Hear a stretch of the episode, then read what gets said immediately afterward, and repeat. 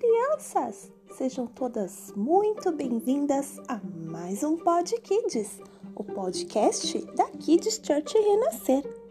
Hoje vou contar para vocês a história do reformador do mundo. O reformador do mundo era assim chamado por estar sempre estressado, querendo ver tudo mudado. Para ele, Criador tinha feito tudo errado e pensava: se eu pudesse, tudo seria reformado. Certo dia, passeando, viu um pé de melancia, ficou muito indignado e falou bem revoltado: Por que esta fruta tão grande tem que nascer pelo chão?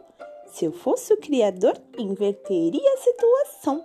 Colocaria a melancia naquele pé de limão que é tão menor e fica num pé tão grandão.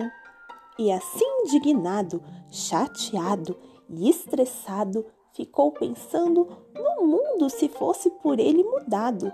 Foi então que um limão do galho se desprendeu, caindo na sua cabeça, que muito, muito doeu. Ficou pensativo e então reconheceu: Pois não é, se o mundo eu reformasse, a primeira vítima da reforma teria sido eu. Morreria atingido pela melancia que tirei do chão e coloquei no lugar do pequeno limão. Vou parar com essa ideia de querer tudo reformar. Deus foi muito sábio, pondo cada coisa em seu lugar. E assim pensativo, foi para casa conformado. Parou de querer reformar deixando tudo em seu lugar.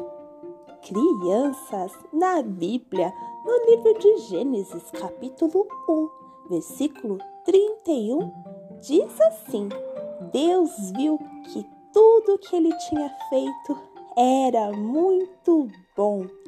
Cada coisa está no seu lugar.